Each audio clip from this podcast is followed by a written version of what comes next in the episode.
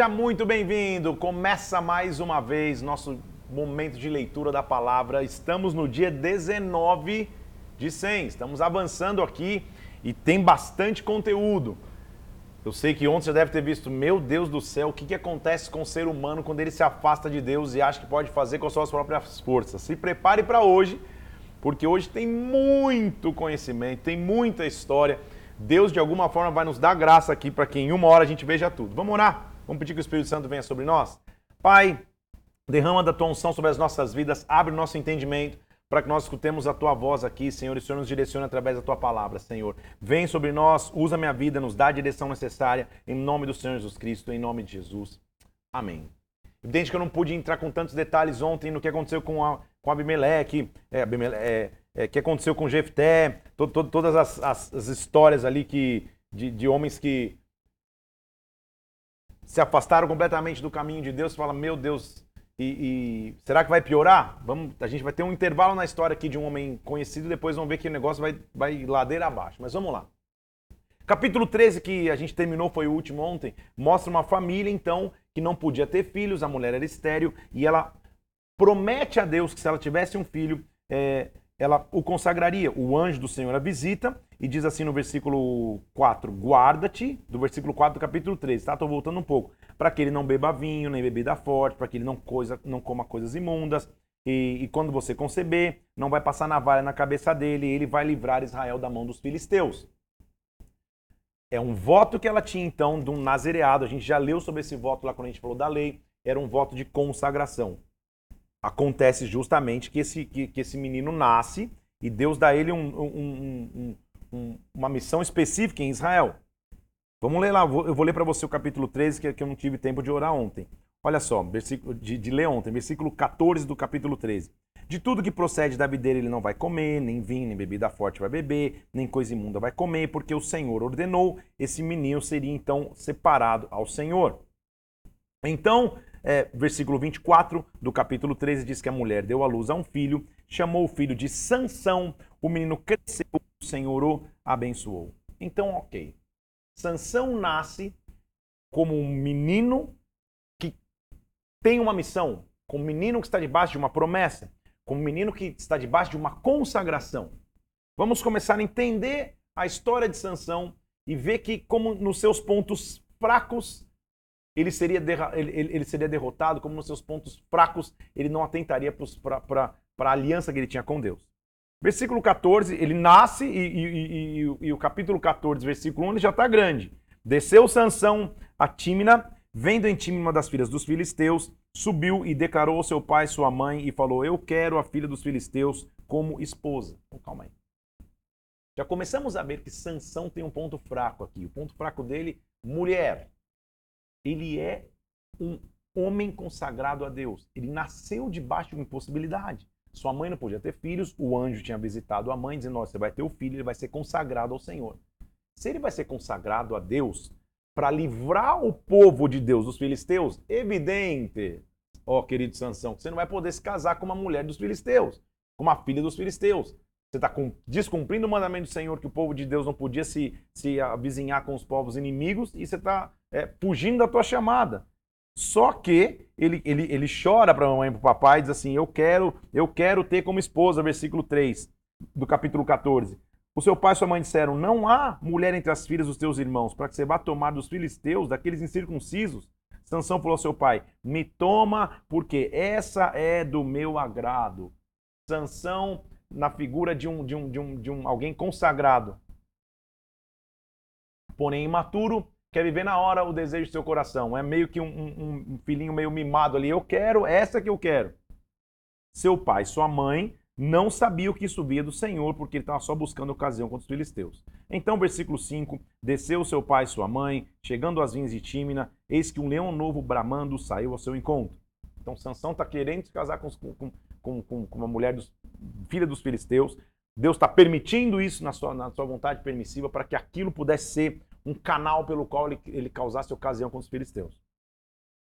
Vai se dar uma demonstração do tamanho da força que esse homem tinha por ser consagrado ao Senhor, porque eles estão no caminho, indo perto das vinhas de Tímina, sai um leão bramando ao encontro deles. E o Espírito do Senhor, versículo 6, se apossou de tal maneira de Sansão que ele rasgou o leão como quem rasga um cabrito sem ter nada na mão. Imagina isso?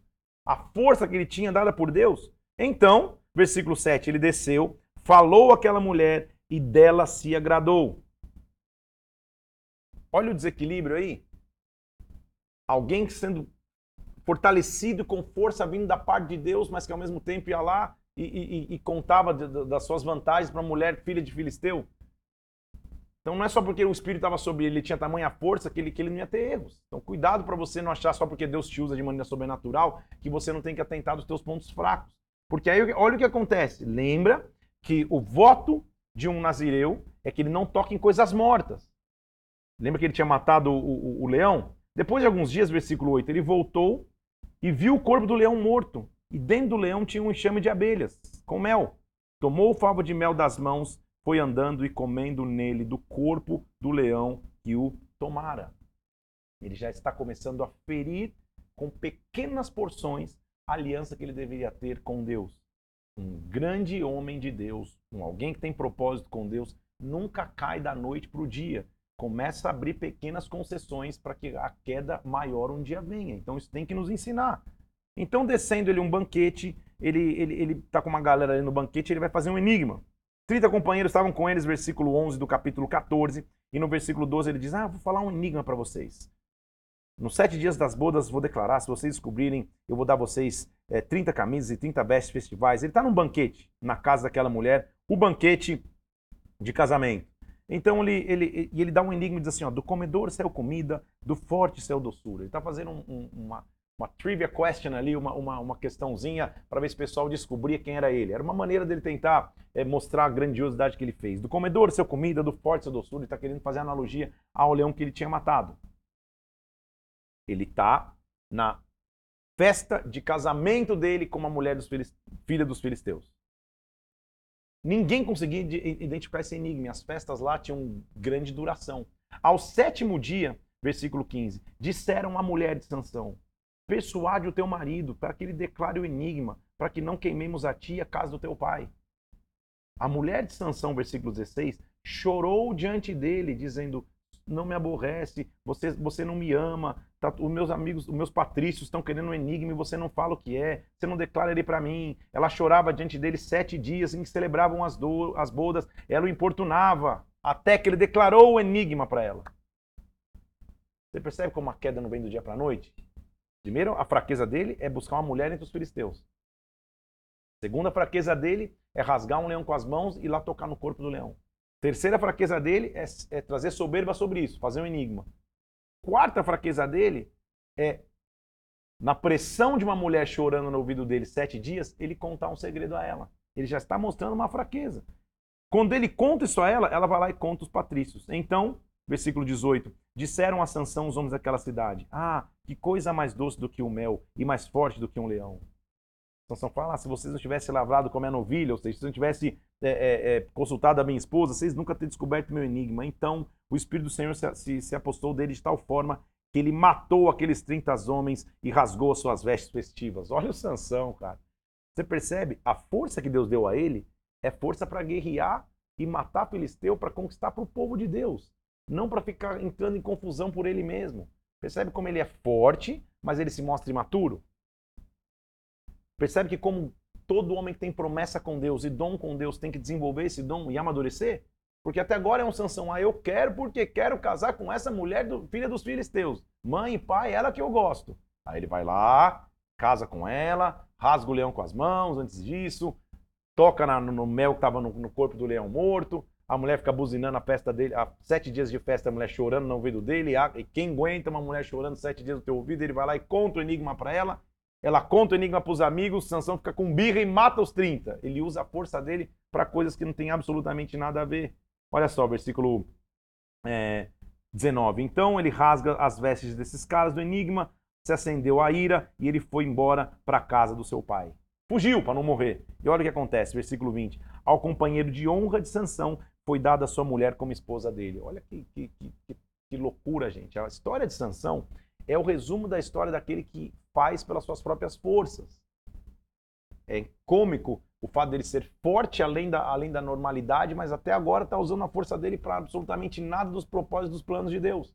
Usando o que Deus tinha dado, do voto que ele tinha com Deus, para doideira. A mulher que ele queria tanto, agora foi dada ao, ao, ao, servo de honra dele, já que ele teve que fugir, deram a mulher para outro cara. Passado algum tempo, nos dias da colheita, Sansão, versículo 15, foi levando um, versículo 1 do capítulo 15, foi levando um cabrito para visitar a mulher, sua mulher, porque ele falou: ah, eu vou entrar na câmara da minha mulher, o pai dela não deixou entrar. Por certo, ele pensou: ah, eu estou aborrecido, porque é, ele diz: por certo, pensava que eu de todo a aborrecias, de sorte que eu a teu companheiro, porém não é mais formosa do que ela, a irmã mais nova, então toma no seu lugar. Sansão falou: desta feita sou inocente para os filisteus quando eu fizer algum mal. Saiu Sansão, tomou trezentas raposas, virou cauda com cauda, atou facho no meio delas, tocou fogo entre os tições, queimou as vinhas, queimou os cereais, queimou os olivais. Sansão de novo está agindo na sua carne. Olha as tramas, gente, de filme, de, de, de, de novela mexicana. Ele vai, ele volta para falar, pô, deixa eu achar minha esposa de novo. Chega lá, a mulher tinha sido dada a outra. O pai fala, ó, já deu, já, já deu a mulher para outro. Pega a filha mais velha. Ele fica revoltado amarra as caudas das raposas, queima a plantação de todo mundo. E os filisteus falam: Quem fez isso? Falaram: Foi Sansão, porque ele tomou a mulher e deu ao seu companheiro. Então subiram os filisteus e queimaram a ela e queimaram o seu pai. Olha que, que, que, que trágico, meu Deus do céu. De novo, para ler, ler juízes, você tem que tomar o meu prazol. Três, três de uma vez só. Por quê? Porque embrulha o estômago de ver o que acontece com a raiz do homem quando ele está diante de Deus. Não é um livro que você lê, nossa, que bênçãos, nossa, quantas coisas, quantas vitórias. Não, é um livro de degradação moral, de degradação comportamental. Por quê? O homem está distante de Deus, cada um fazendo o que é reto de acordo com seus olhos. Sansão, que é um cara que nasceu da impossibilidade, olha o quão distante ele está de cumprir o propósito de Deus para a vida dele. O quanto ele está perdendo de tempo e de força, fazendo coisas que não tem nada a ver, amarrando cauda de raposa, matando o homem, fazendo. Por quê? Porque ele, de novo, está tentando viver do seu jeito. Quando isso acontece, versículo 9, os filisteus subiram e acamparam-se em Judá e se estenderam por aí, foram atrás de Sansão. E disseram: Subamos, amarramos, amarremos Sansão para fazer a ele como ele fez conosco. Três mil homens de Judá desceram à fenda da rocha e disseram: Sansão, você não sabia que os filisteus dominam sobre a gente? Por que, que você fez isso com a gente? Porque você foi mexer no vespeiro? Então, assim como fizeram a mim, eu lhe fiz a ele, Sansão falou. Eles falaram: Não, vamos te amarrar para entregar na mão dos filisteus. Disseram eles: Não é, é, é, Sansão lhes disse: jurem a vós mesmos que vocês não vão me acometer. Eles falaram: não, a gente só vai te amarrar, vamos entregar para os filisteus e de maneira nenhuma vamos te matar. Amarraram Sansão com duas cordas novas e fizeram subir na rocha. Sansão está lá amarrado, meio que o povo, cara, deixa eu entregar vocês para os filisteus para acabar essa guerra. Ele está amarrado com cordas novas, chegando ali, os filisteus saíram ao seu encontro jubilando. Porém, o Espírito do Senhor se apossou dele com cordas que tinha nos braços, elas se transformaram como finhos de linhos queimados e ele, e ele se libertou. Pegou da queixada de um jumento ainda fresca e saiu matando todo mundo. Com uma queixada de jumento, matou mil, matou milhares e matou todo mundo. Naquela, naquele dia, ele matou todos os homens filisteus que vieram contra ele. Percebe o contraponto? De momentos onde ele tem vitórias, de momentos onde ele se entrega totalmente à, à sua alma e carne porque ele não tinha equilíbrio. O Espírito do Senhor vinha sobre ele para mostrar a força que ele tinha, porque Deus o estava usando como instrumento para tentar derrotar os filisteus. Mas olha quantas, quantas falhas na vida do próprio Sansão, como ele fez desuso da força que Deus tinha para ele. Como é ruim o cara, o, o cara que nasceu com um propósito está longe desse propósito. Olha o que acontece. Depois disso, ele mata todo mundo ali, dá grande sede. Ele fala: pô, vou morrer de sede na mão desses circuncisos. O Senhor abriu a rocha, Sansão bebeu daquela rocha, e Sansão julgou Israel nos dias dos filisteus por 20 anos. Deus é capaz de usar pessoas imperfeitas. Só que Sansão tinha uma área fraca. A área fraca dele a gente já viu. Quando ele viu uma mulher, ele, ele esquecia da aliança que ele tinha com Deus e, e, se movia só por aquilo. E olha o que vai acontecer no capítulo 16. Sansão foi a Gaza, viu ali uma prostituta e coabitou com ela. E falaram para os gazitas, Sansão chegou aqui. Cercaram toda, toda a noite, esperaram, escondidos, ficaram esperando para ver se matavam Sansão. Sansão esteve deitado até meia-noite, então se levantou, pegou as folhas da porta, levou a porta sobre os ombros e, e, e, e levou embora. Então Sansão vivia na correria para tentar resolver as confusões que ele mesmo fazia. Sansão é legal, é, é um personagem que a gente desenha, é fortão, ótimo. Mas para mim, ele é um exemplo clássico do desperdício de um dom, do desperdício de um talento, do desperdício de uma força. Tudo que a gente está vendo até agora na vida de Sansão e o que ele vive de vitória é total misericórdia de Deus pelo seu povo. Mas ele não está vivendo a plenitude do que ele tem que viver. Que Deus nos livre de levar uma vida ministerial meia boca, de levar uma vida ministerial só pela misericórdia. Eu quero viver uma vida ministerial na plenitude. Eu quero usar dos meus dons, dos meus talentos, daquilo que Deus me deu, para a honra e para a glória dele, não para o meu bel prazer. Até agora, a maioria das vezes que a gente está vendo Sansão usar a força, ou é para se, ou se autopromover, ou para se livrar de, de, das confusões que ele criou, e aí Deus usa, óbvio, o que é, é, continua usando como instrumento para que, eles, que eles tenham vitórias, mas não é a plenitude. Você entende comigo? Não é a plenitude. Ele entra numa casa de uma prostituta, dorme com, dorme com a prostituta, aí tem que sair correndo, levando as portas nas costas. Só confusão, Sansão. Meu Deus do céu. Aí, agora acho que ele aprendeu. Não, versículo 4 do capítulo 16. Sansão se afeiçoou de uma mulher chamada Dalila.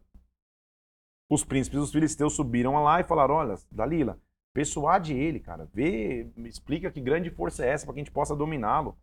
E aí Dalila, lembra da mesma coisa que a mulher de, a, original lá de Sansão tinha sido feita de ficar na orelha dele querendo entender o segredo?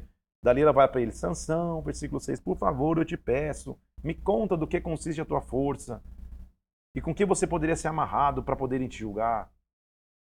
Aí Sansão começa a brincar com isso, gente. Será que não pode, já, já não deveria ter aprendido a lição? Primeira vez que ele, que, ele, que ele faz essa confusão, tenta casar com uma mulher vinda do, dos filisteus, é, é, o, o, resultado da história é que a mulher acaba sendo morta pelos próprios filisteus, Sansão acaba com, sem a esposa e toda aquela loucura. Será que ele já não aprendeu? Então Dalila tá, pô, conta para mim, por favor, só para mim. Qual é a tua força? E ele fala, não, minha força, versículo 7, é se me amarrarem com sete tendões frescos, ainda não secos, ou seja, se me amarrarem com tendões frescos,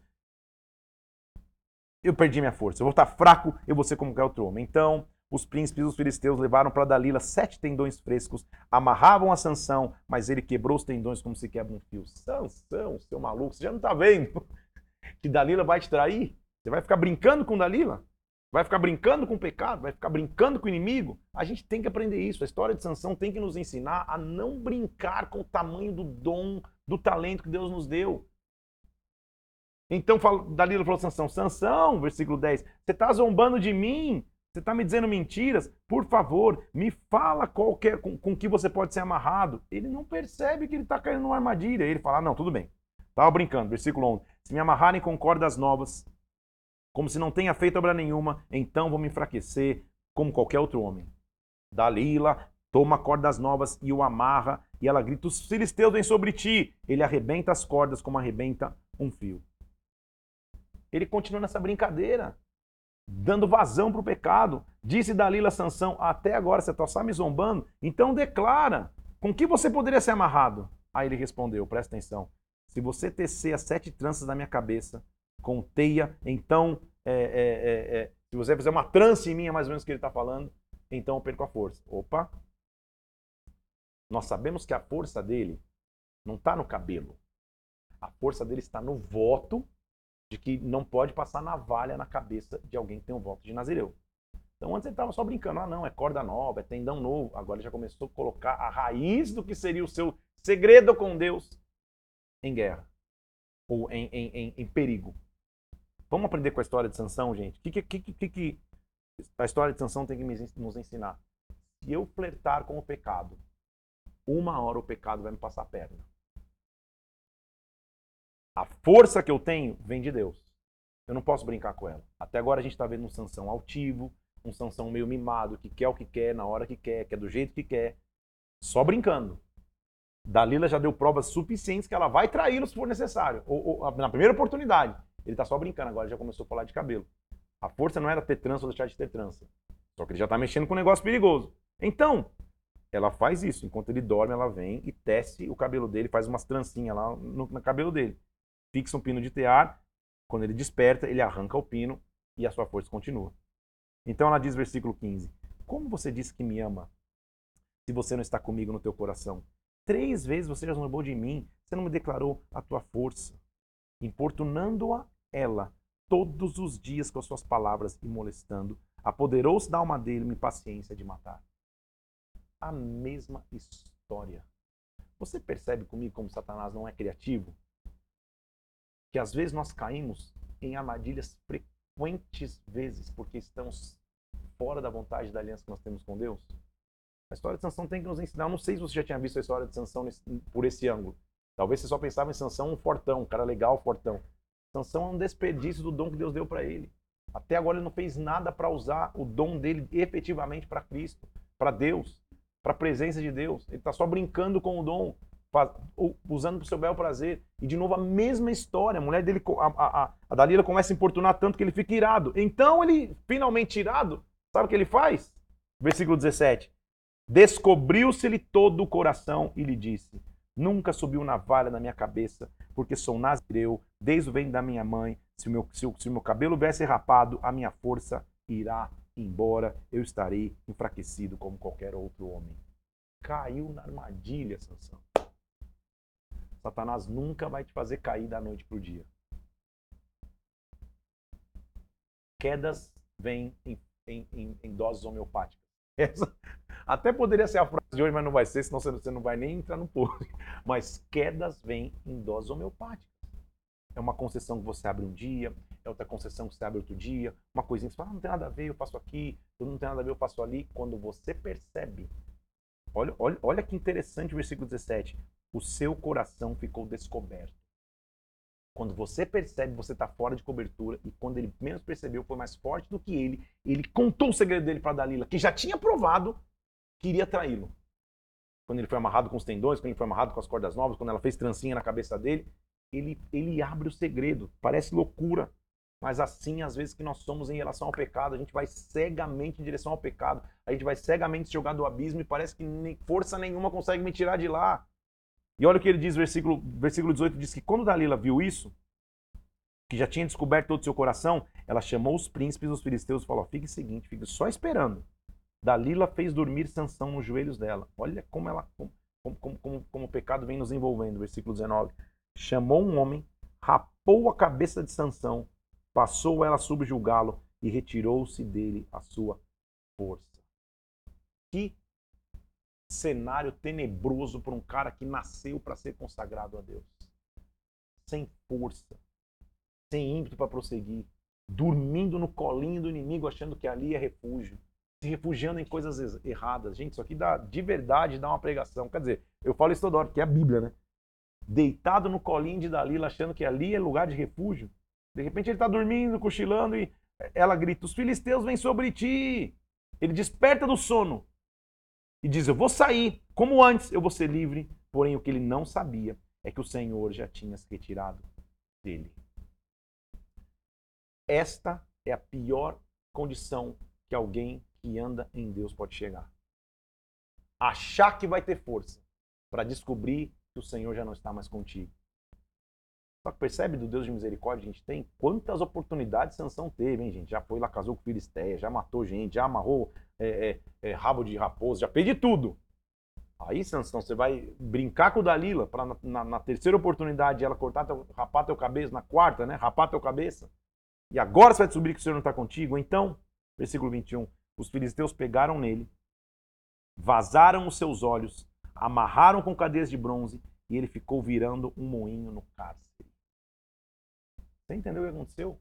Vazaram os seus olhos. Ele é ferido com cegueira, porque distante de Deus eu me torno cego. E aquele homem forte que tinha sido levantado por Deus para com força derrotar os filisteus, agora está igual um animal num moinho no cárcere. Ficou lá igual um boi mesmo, girando um moinho dentro da prisão. O cabelo de sua cabeça, logo após ser rapado, começou a crescer de novo. Deus é um Deus de recomeço. Será possível Deus ter misericórdia de um cara como Sansão? O cabelo dele começou a nascer novamente. Será que é uma profecia? Aleluia. Muito bem. Versículo 23. Os príncipes dos filisteus se ajuntaram para oferecer grande sacrifício ao seu Deus Dagon. E diziam: Nosso Deus nos entregou nas mãos a Sansão, nosso inimigo. Então o que, Deus fez? Sansão, você só tropeçou, você só vacilou, você só, você só deu bafo, cara. Você só, a vida inteira você teve a chance.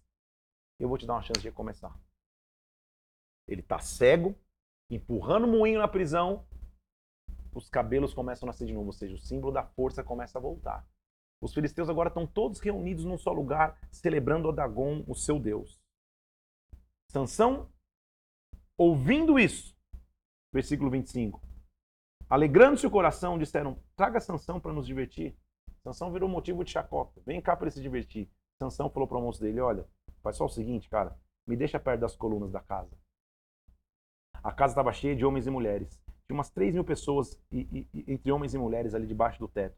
E Sansão clamou ao Senhor: Senhor, versículo 28, só me dá força mais uma vez. Só me dá força mais uma vez para que eu vingue os filisteus. Abraçou Sansão as colunas e com força ele empurrou e a casa caiu sobre os príncipes e na morte dele foram muito mais pessoas que ele matou do que no seu tempo de vida. É feliz essa história? No meu entendimento, não. Podia ter sido muito maior tua abrangência, Sansão. Podia ter reinado e julgado o povo de Israel com muito mais autoridade. O que te restou foi morrer, pelo menos para cumprir um pouco do propósito que Deus tinha sobre você. Eu não quero ser como Sansão, que é aquele que chega no fim da vida abraçando cego, abraçando coluna, para ver se pelo menos faz alguma coisa no final. Que a nossa consagração permaneça em Deus, para que a minha efetividade seja, Senhor, no meu tempo de vida, eu vou fazer grandes coisas para ti. Sansão, para mim não é exemplo de coisas boas. Ele é exemplo de que eu posso sim levar a minha vida inteira desperdiçando aquilo que Deus colocou nas minhas mãos. Nós nunca corramos atrás de princípios errados, de prioridades erradas. Nós nunca usemos as forças que Deus nos deu para fazer coisas que não sejam para o Senhor. Deus te separou, Deus te escolheu. Use o teu melhor tempo, o teu melhor dom, a tua melhor entrega para fazer coisas grandes para o Senhor. Como eu te disse, próximos capítulos, ladeira abaixo, porque agora eu vou, eu não vou nem entrar em detalhes, eu vou só falar para você aqui o geral, porque realmente aqui é o meu prazol de verdade os próximos capítulos, porque é um desgoverno e uma anarquia que vai começar a acontecer em Israel. Se você achou que a história de Sansão já era, já era dura, imagine o que vai acontecer depois. Porque ele começa o capítulo 17 mostrando um cara chamado Mica, que chega para a mãe dele e fala: Ó, um dinheiro que a gente ia perder, uns ciclos de prata que a gente ia aprender, eu acabei guardando, mãe, consegui guardar. A mãe dele fala: Poxa, muito obrigado. Então, em nome do Senhor, eu vou mandar fazer uma imagem de fundição e uma escultura dentro da nossa casa. Vou fazer uma estola sacerdotal, ídolos dentro da nossa casa. Já é uma loucura. Mostrando que é, a essência do livro de Juízes está para mim em capítulo 17, versículo 6. Vou ler para vocês. Naqueles dias não havia rei em Israel, cada um fazia o que achava ser mais correto. Quando o homem se coloca no centro, sem comando, é ladeira abaixo, é anarquia. A gente tem que aprender isso hoje, gente. Quando você chega diante de alguém e fala, não, não preciso de tanta direção assim, não. Não preciso de direção, oração de líder, de pastor. Não preciso ler tanto a palavra. Eu sou. É, a, a, igreja sou eu. Quando você começa esse tipo de papinho, é, é que cada um está querendo fazer o que acha correto diante dos seus olhos. Aí é anarquia. Aí é, vai, o negócio vai degringolar de uma forma que perde o controle. Porque daí eles fazem um, um, um, um o cara tem um altar em casa, então. Esse tal de Mica. Aí ele vai começar a dar, contar uma história que, que, que, que só vai piorando, como eu te disse. Esse Mica vai lá e contrata um levita que veio da região de Belém de Judá. Como dissesse, cara, venha ser meu private sacerdote, meu private priest.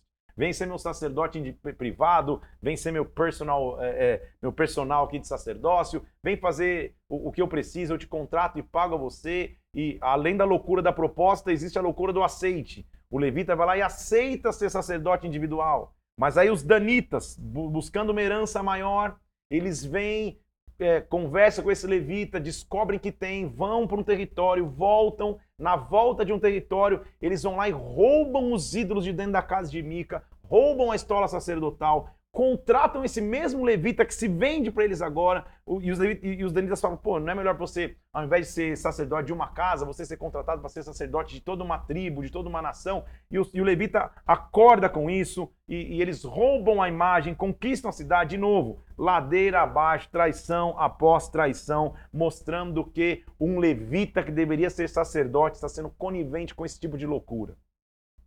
Já que ele está falando de levitas, por que ele está falando de levitas aqui? Para mostrar, cara, se os levitas, tribo que a gente sabe que não deveria nem ter herança, porque a sua herança era o Senhor, se eles estão distantes de Deus, imagina o povo. Os sacerdotes são corrompidos, imagina o povo. Porque daí depois do capítulo é, é, 17 e 18, que conta essa história que eu te disse aqui de forma resumida, vai piorar. Pior que tá, fica. Agora, meu Deus do céu. Capítulo 19 é, é, é a história de, de, Sabe aquele, aquele programa policial?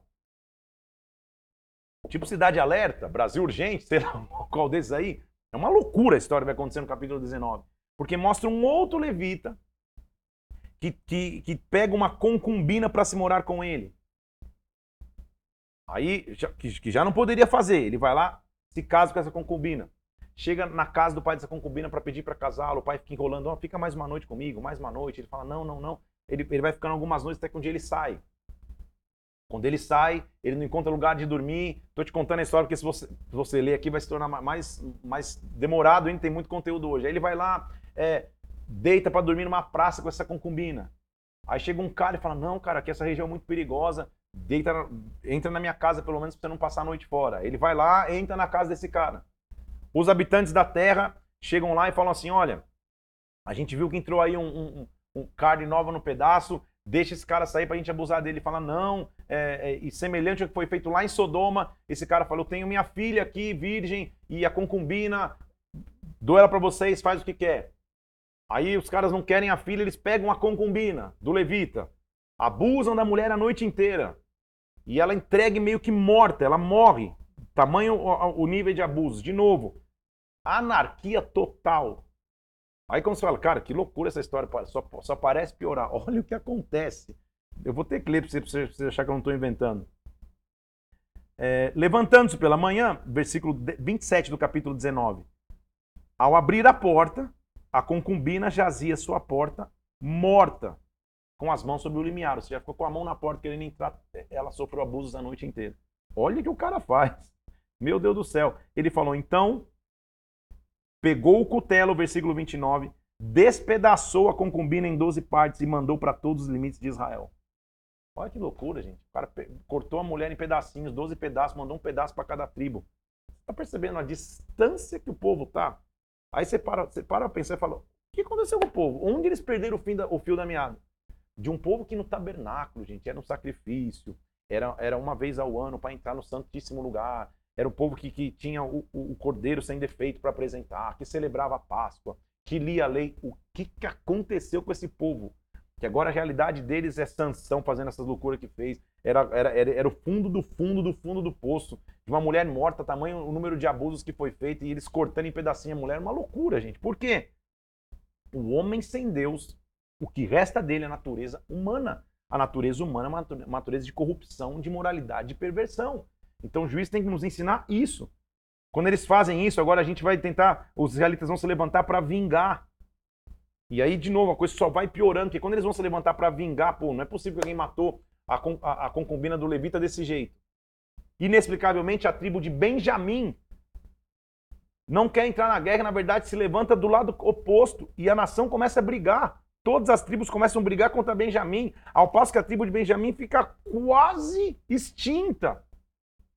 Quase que acaba a tribo. Capítulo 21 diz que, inclusive, eles têm que pegar esposas entre outros é, é, é, é povos para ver se a tribo não acabava.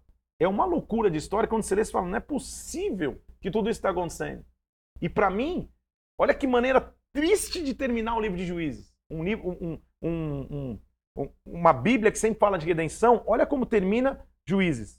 Juízes capítulo 21, versículo 25. Naqueles dias não havia rei em Israel. Cada um fazia o que achava ser mais reto. Que Deus nos livre de tamanha loucura de viver sem a presença dele, de fazer o que achava ser melhor de acordo com seu coração. Agora não se assuste hein? e não julgue. Nós não estamos longe disso. Um homem ou uma mulher que acha que pode fazer o que é só os teus olhos, que não deve satisfação a ninguém, nem mesmo ao próprio Deus, vai cometer coisas semelhantes a essa. Espero que não naturalmente. Sai picando gente aí mandando para a tribo. Mas espiritualmente vai cometer loucuras. Espiritualmente, como Sansão, vai usar sua força para coisas erradas. Como um levita que deveria ser consagrado, vai pegar concubina, vai, vai, vai, vai picotar concubina. Vai ser uma loucura. Agora, vamos louvar a Deus que existe sempre um Deus redentor? Porque no livro de Juízes, nós vemos só a corrupção do homem. Graças a Deus e graças ao soberano Deus, quando acaba o livro de Juízes, começa um outro livro chamado Ruth. É um pequenino livro da Bíblia, mas que graças ao nome do Senhor ele está lá. São quatro capítulos. Mas a história de Ruth é uma história de esperança. Por quê? Cro... Lembra da cronologia? Cronologicamente, quando a história de Ruth aconteceu? Tudo leva a crer que dentro do período de juízes. Então, que, por que, que, o livro de Ruth está aí? Para dizer, cara, enquanto o livro de juízes só contou a loucura, a corrupção, a, a, a, a doideira que é o povo, que fazia cada um de acordo com seu coração, há sempre uma oportunidade de esperança. Há sempre uma oportunidade de redenção. Então, de novo, lembra que eu, que, que eu te explicando aqui de cronologia? Não é que tem a história de juízes, acaba, aí começa de Ruth. Não. A história de Ruth acontece enquanto a geração dos juízes estava acontecendo. Então, no meio de todo esse cenário de loucura, de todo esse cenário de corrupção, de todo esse cenário de perda, há uma voz de esperança. O livro de Ruth mostra a soberania de Deus. Como é possível em Deus ter um final feliz? Com Ele sempre é um final feliz. Ruth nos mostra a oportunidade que Deus nos dá de redenção e que história linda, maravilhosa, que eu vou entrar aqui Hoje nós vamos entrar até em, em, 1 Samuel algum, mas eu quero dedicar um tempo aqui para me entregar a Ruth. Eu não sei nem quanto tempo eu tenho aqui, mas nós vamos mergulhar. Vamos nessa. Alguém sabe me dizer 20, 30, 10, 15? 20 minutos? Ih, dá para ir até Apocalipse. Vamos nessa então. Ruth. Como Cristo está revelado em Ruth? Ruth é um dos maiores livros de redenção da história bíblica, se não o maior. Eu vou te mostrar o porquê. Porque Ruth é o significado de que Deus pode pegar o que estava indo ladeira abaixo e desta corrupção trazer redenção. Deus é um Deus redentor. O livro de Juízes não tem que tirar a tua esperança, ele tem que ser um alerta. Se eu, se eu quiser ficar vivendo de acordo com o que eu quero na minha vida, de acordo com, com, com o que eu acho que é reto perante os olhos do Senhor, não vai dar certo. Mas, quando ele entra na história, me dá temor, me dá sabedoria, ele é um Deus de redenção. A história de Ruth, então, começa não com Ruth, começa com a história de uma família, que era da região de Belém de Judá. Nos dias, olha lá, como, como é na época do juiz, só para você ver, Ruth capítulo 1, versículo 1. Nos dias em que julgavam os juízes, houve fome na terra. Um homem de Belém de Judá foi habitar na terra de Moabe com sua mulher e seus dois filhos. Então, é a história de uma família. Muita fome na terra de Belém de Judá. Da onde ele é? De Belém de Judá. Da onde ele é? De Belém de Judá. Esse homem sai para buscar comida. E ele vai para a terra de Moab. Moab não é terra de Israel. Ele vai para uma terra estrangeira. Vou tentar fazer minha vida aqui. O nome desse homem é Elimelech. Sua mulher Noemi. Seus filhos Malom e Quilion. Efrateus de Belém, de Judá. Vieram à terra de Moab e ficaram ali. Tá bom, então olha, mas vai parecer essa história de uma família. Só que essa família vai ser atacada por tragédias. Morre Elimelech, marido de Noemi, fica só ela com seus dois filhos. Primeiro baque da história ali de Noemi. Eles se casaram com mulheres moabitas. Uma chamada Orfa e outra Ruth. Ficaram ali quase 10 anos. Tudo bem, então é, Noemi fica viúva, os seus filhos casam com outras mulheres, parece que tudo vai, vai, vai continuar normal. A, a, a, tragédia pela segunda vez toca a família, versículo 5. Morreram também os dois filhos, Malom e Quilion, ficando assim a mulher desamparada dos seus dois filhos e do seu marido. Ela perde o marido perde os dois filhos, sobra ela com as duas noras. Ela olha para as noras e diz, versículo 6, olha, se dispôs ela com suas noras, voltou da terra de Moabe, porque ouviu que já tinha pão na casa delas. A única coisa que ela diz é, faz o seguinte para as, duas meninas. Versículo 8, voltem, fiquem cada uma com sua mãe, que o Senhor seja bom com vocês, sejam felizes, voltem para casa, seus maridos, e, e, e as beijou. Elas choraram em alta voz. Tudo bem. Porém, elas disseram: Não, nós iremos contigo ao teu povo. E Noemi falou: Por que, que vocês vão, filhas minhas? Eu não tenho mais filho para dar para vocês, maridos. Voltem, vão embora. Vocês vão, deixar de ter marido? Então, naquele momento, elas choraram. Órfã deu um beijo, versículo 14, e se despediu da sua sogra. Ruth se apegou a ela. Então, aqui começou a entrar, principalmente agora na história, Ruth. Lembra que isso está acontecendo em meio a toda aquela imoralidade que eu, já, que eu já te descrevi aqui no livro de Juízes, que é até difícil de digerir. Então a história resume dessa. Sai uma família, vai para a terra de Moab, a tragédia toma conta da família, porque morre, morre, morre primeiro o esposo de Noemi, depois os dois filhos, fica ela com as duas, com as duas noras.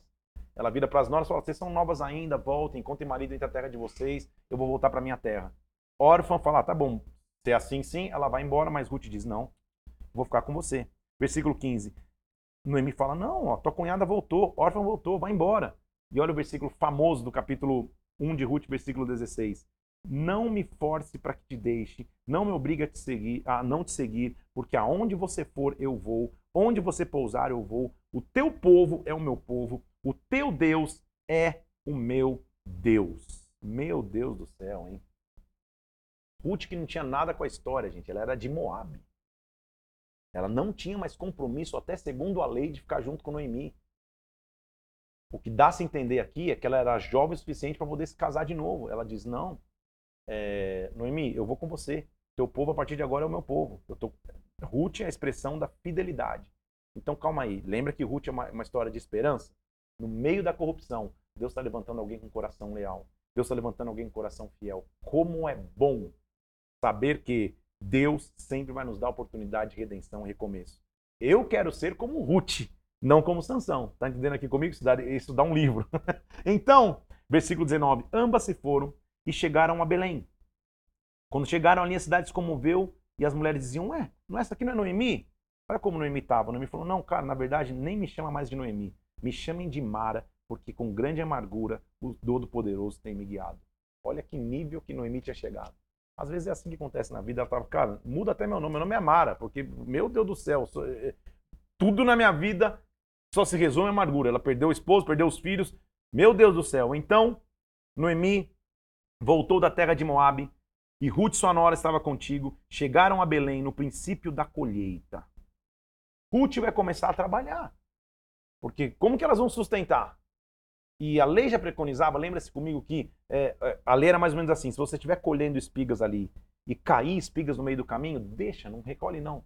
Para que as pessoas de, de, de, menor poder aquisitivo, as pobres realmente possam vir pegar o restante daquilo para pelo menos sobreviver com aquilo. Ruth vai fazer isso. Ela vai começar a colher as espigas para pelo menos viver ela e a sua, e a, e a sua sogra Noemi. Porém, não se esqueça de uma lei, que é a lei do, do, do resgatador. Lembra do Levitrato, a lei do resgatador? Que se alguém ficasse viúvo ou se alguém perdesse uma terra, um parente próximo daquele que morreu poderia resgatar, se casar com a, com a viúva. O resgatador poderia entrar na história. Ela foi, Ruth, no campo apanhando e por casualidade, versículo 3, por casualidade, por Jesuscidência, ela entrou num campo que pertencia a Boaz. Boaz era da família de Elimeleque, ou seja, ele cumpria o requisito da lei do livre-trato, da lei de, de, resgate. Boaz chegou até Belém e falou: O Senhor seja convosco. Responderam: O Senhor te abençoe. Boaz falou: Opa! Versículo 5: Quem é esta moça? Essa moça é moabita, ela veio com Noemi da terra de Moabe. E ele falou: Deixa ela pegar as espigas. E Boaz agora está falando de maneira benigna com Ruth. Versículo 8: Boaz diz para Ruth: Ouve, minha filha, não colhe em campo nenhum, nem tampouco vá aqui fique aqui conosco. Ele está dando refúgio a ela. Resumo da história é que Boaz vai pesquisar se não tem nenhum outro, nenhum, nenhum outro parente à frente dele para que ele pudesse dar o resgate. E, inclusive, quando Noemi escuta essa história, fala: opa, se prepara. Tem um detalhe importante que eu, que eu preciso te falar aqui, tá? Versículo 19. A sogra falou: Onde você colheu hoje? Onde você trabalhou? Ela falou: ah, Eu trabalhei no campo de Boaz. Oh, bendito seja o Senhor. Ele não deixou de ser benevolente conosco. Esse é o Boaz. Ele é resgatador. Ele vai poder te resgatar. Então, Noemi fala: Olha, faz o seguinte: quando, quando Boaz estiver ali, é, chegue-se perto dele. Se apresente ele para que ele te resgate. Mas olha que linda essa parte da história. Se prepara aqui para você entender. versículo, é, então, hum, Ruth passa a colher no campo de Boaz, se aproxima do campo dele. Versículo 7 diz que, havendo, pois, Boaz comido e bebido, estando já com o coração alegre, veio deitar-se ao pé dele, ao pé de um monte de cereais. Então Ruth chegou, se deitou aos pés dele e ficou ali parada. Esse é um detalhe que para mim é muito importante na história. Posso ir fundo aqui? Respira aí. Ruth é o quê? Moabita. Se você lembrar comigo, faz uma anotação aí. Em Gênesis capítulo 19, versículo 37, mostra como que os moabitas começaram a existir. Sabe como os moabitas começaram a existir? A, a, a existir? Vou ler lá para você. Ó. Rapidinho. Os moabitas começaram a existir em Gênesis 19 quando, depois da destruição de Sodoma e Gomorra, quando a mulher de Ló se torna em estátua de sal, lembra que as filhas dele acham que pode se deitar com o pai para conceber e ali começar povos? Foi assim que começa a descendência de Moab. Então a descendência de Moab é mais ou menos assim: viu um homem vulnerável, deite-se com ele para que um povo comece. Ruth era moabita. A pressão sobre ela da sua história e cultura é, cara, tem um homem vulnerável aí, deita, se envolve sexualmente com ele para garantir a tua história. Ruth quebra essa maldição. Você entende comigo? Eu sei que é profundo isso aí. Ela deita ao pé de Boaz só que ao invés de se envolver com ele, ela fica quieta. Ela não quer benefício sexual. Ela quer só refúgio. Ela não quer aproveitar do que Moab pode dar e forçá-lo a ser seu resgatador. Ela só diz: Eu preciso de um refúgio aqui. Ela deita aos pés dele. Quando Moab acorda, ele fala: O que aconteceu? Versículo 9: Quem é você? Ele diz. Ela diz: Eu sou Ruth. Estende a tua capa sobre a tua serva, porque você é o meu resgatador. Ele diz: Eu sou o teu resgatador. Tem outro diante de mim, mas esse outro não resgata e ela é resgatada por Boaz. Boaz se casa com Ruth. Você vai ler toda a história aqui. Ele se torna um resgatador dela. Preste atenção agora, porque para mim isso aqui é um detalhe importante, hein, gente? Lembre-se que essa história está acontecendo no meio de toda a corrupção de juízes. A gente já viu cada loucura aqui de juiz, desde de, de, de, de Sansão, de Abimeleque, a gente já viu tudo o que Mica fez, a gente já viu cada loucura no livro de juízes, a gente está vendo uma história de resgate aqui. Ruth vai lá, se casa com Boaz. Depois que ela se casa com Boaz, preste muitíssima atenção, versículo 13 do capítulo 4. Boaz tomou a Ruth, ela passou a ser a sua mulher, coabitou com ela e teve um filho. Ruth teve um filho com Boaz. Então as mulheres disseram a Noemi: Noemi, Seja bendito o Senhor que te resgatou, não te deixou desamparado. Este que vem nessa linhagem, versículo 15, será o restaurador da tua vida, consolador da tua velhice, pois que a tua nora que você ama deu à luz a um filho, ela é melhor do que sete filhos. Noemi tomou o menino, colocou no seu regaço e passou a cuidar dele. Calma aí. Entendeu o que aconteceu? Noemi, Noemi era uma, uma senhora já amarga da vida, falando: não me chama nem de Noemi, me chama de Mara. Eu já estou amarga. Perdi meu esposo, perdi meus dois filhos. E as mulheres falam: Poxa, Deus foi fiel contigo. Agora você tem um netinho aí, que vai ser o teu renovo. As vizinhas lhe deram nome e dizendo: A Noemi nasceu um filho. Presta atenção. O nome deste filho, o filho que Ruth, meu Deus, isso é forte, hein, gente? O filho que Ruth teve com Boaz se chamou, versículo 17 do capítulo 4, se chamou Obed. Obed é o pai de Jessé. Jessé é o pai de Davi. Quem é a raiz de Davi? Você entendeu quem começa a linhagem de Jesus? Ruth. Uma mulher improvável moabita que foi fiel à sua sogra, não se corrompeu com, na linhagem de sua família, querendo começar com Boaz um relacionamento de qualquer jeito, se preservou. Deus deu a ela a chance de resgate. Ruth é a raiz que gera Davi. Davi é a raiz que gera Jesus Cristo. Resumo de tudo isso: no meio da corrupção moral de juízes, existe um resgatador que se levanta em lealdade e fidelidade. Esta é a raiz de Davi. Quando a Bíblia fala que ele é a raiz de Davi, na verdade a raiz é Ruth. Entendeu comigo aqui? Na verdade a raiz é uma mulher que no meio da corrupção mostrou que é possível ter aliança com Deus. Que nós sejamos aqueles que, como Ruth, em lealdade nos levantemos, na nossa pequenez, para que através de nós coisas grandes aconteçam. Versículo 22 diz que Obed gerou a Jessé, do capítulo 4, Jessé gerou a Davi. O rei Davi, a sua história começa quando Ruth se posiciona com autoridade, com lealdade e com fidelidade à sua aliança com Deus. Eu não quero ser como um Sansão, que teve todos os seus dons à disposição e praticamente desperdiçou a todos. Eu prefiro ser como um Ruth, que pequeno, como um habita, quase é, é, é, imperceptível, com lealdade, sou usado para gerar coisas grandes, na verdade não grandes, a maior geração que podia ter. A raiz de Davi começa em Ruth. Eu não sei se você tinha percebido isso, mas o que Deus está mostrando então é que, no meio de muita corrupção, ao mesmo tempo, em paralelo na história, está acontecendo uma história de redenção. Então, sabe, por, por, que, que eu acho que. Eu acho não, por que, que eu sei que, que Juízes e Ruth estão um na sequência do outro da Bíblia? Para Deus mostrar para você, olha, no paralelo, foque-se mais no que Ruth fez do que na corrupção dos juízes. Use a corrupção do período dos juízes para mostrar que o povo pode apostatar, o povo pode pode pode estar tá debaixo de opressão, pode ficar clamando por libertação, ser liberto e ficar nesse ciclo. Ou viva a restituição daquilo que Deus pode fazer. Ruth seria uma jovem que podia falar, cara, não tem compromisso nenhum com o povo de Deus. Eu poderia continuar no meu povo de Moab aqui, já que eu fiquei viúva. Ela não foi guiada pela desgraça que sua vida começou. Ela foi guiada pela redenção que sua vida terminou. Ruth é um exemplo de redenção. Ruth é um exemplo daqueles que confiam no poder de Deus. Para terminar nossa leitura, eu sei que hoje tem bastante coisa, eu te falei que você ia anotar demais, que a leitura está começando a ganhar cor. Vamos para 1 Samuel? Vamos ler hoje, acho que só dois capítulos de 1 Samuel. Israel tinha sido governado por juízes, num tempo em que a nação tinha se degenerado totalmente, de maneira social, moral e política. Essa confusão política e religiosa, no meio disso, surge Samuel. Samuel vai inaugurar então um novo período na, na, na, leitura das Escrituras e na condução do povo de Deus. É que Deus iria começar a levantar profetas para conduzir o povo. Então ele começa a dar, é, é, ainda é um livro de história, mas ele vai começar a mostrar um tempo de profecia. O profeta seria usado por Deus para alertar, exortar, advertir o povo e, neste caso aqui também, para começar a levantar reis. Então Samuel é, é, antecipa um período real que vai começar a acontecer com o povo de Deus.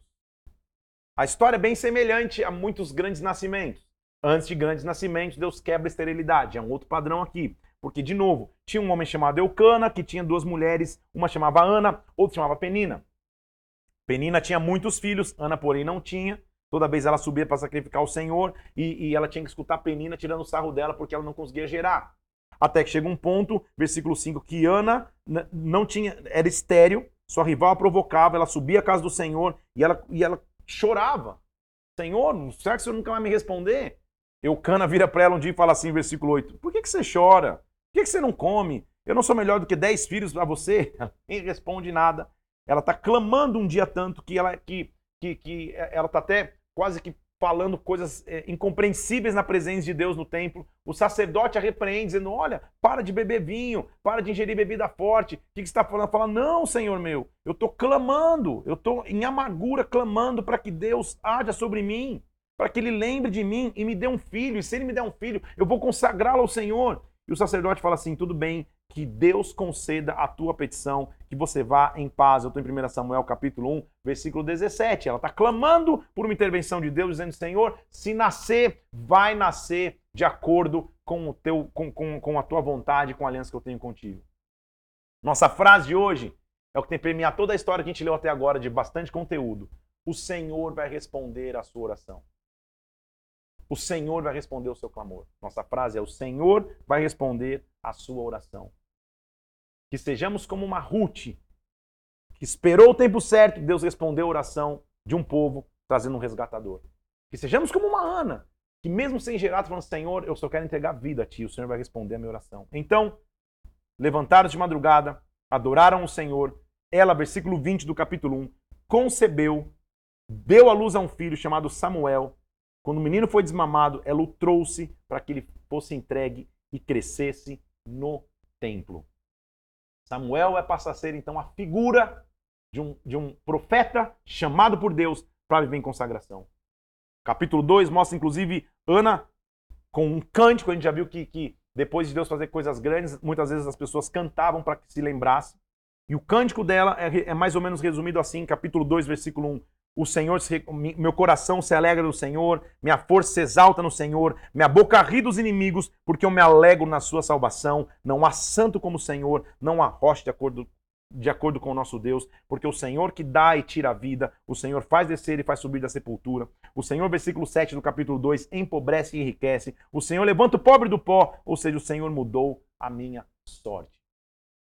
Como Ruth foi a restauração no meio de corrupção, Samuel passa a ser a restauração sacerdotal. Porque Eli era o sacerdote na época. E o que está se mostrando é que os filhos de Eli viviam no meio de, de crimes de Belial, é, é, é, metendo é, a mão no sacrifício, comendo de maneira inadvertida do sacrifício, tinha que ser separado, santo. Eles são a, a, o paralelo do que se deve e não se deve fazer como sacerdote.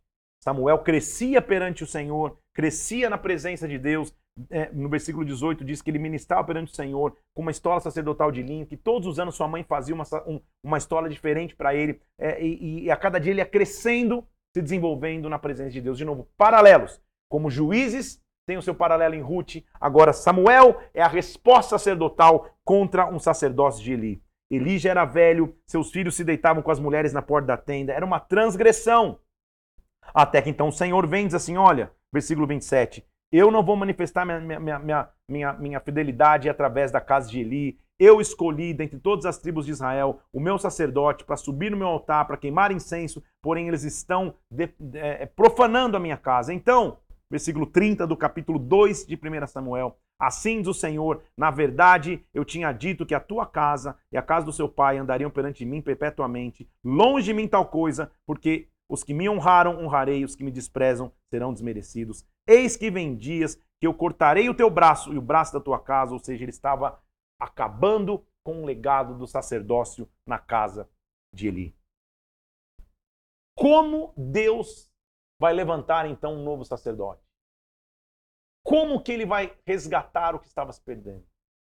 Deus é um Deus que responde orações. E Deus vai responder a tua oração. Mas eu sei que de tudo isso que a gente viu hoje, e a gente fez um milagre aqui hoje em uma hora, hein, gente? A gente viu metade da história dos juízes, entramos na história de Ruth, já estamos começando a entender como que ele responde a oração de uma mãe que clamava, levantando um verdadeiro sacerdote, Samuel. Deus nunca perde o controle da história. Mas o que a gente tem que aprender aqui, quando a gente faz de acordo com a nossa própria vontade, a corrupção vem, a destruição vem. O que eu preciso é, Senhor, que, que o Senhor seja o meu redentor, que o Senhor seja a minha esperança, que o Senhor responda o meu clamor. Minha frase a você hoje é que Deus vai responder sua oração. Clame a Ele. Mas quando Ele responder sua oração, permaneça em aliança com Deus.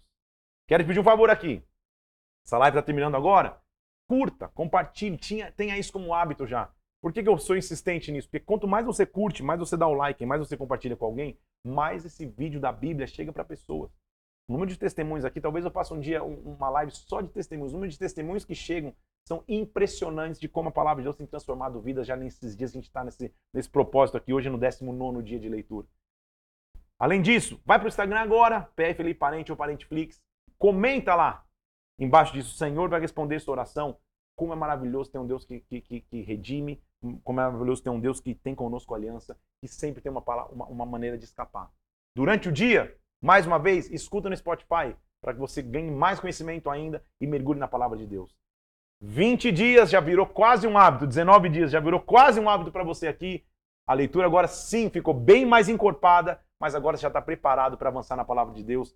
Já estamos juntos, você não retrocede mais, você não vai atrás, porque nós temos um Deus que responde orações. Estejamos sempre na presença de Deus, não desperdiçando os, dons como Sansão, mas usando de fidelidade como Ruth fez sendo a resposta sacerdotal, como nós veremos que Samuel será. Que Deus te abençoe, Deus te guarde, tenha um dia abençoado. Nos encontramos novamente aqui amanhã, lendo a palavra de Deus. Deus te abençoe em nome de Jesus.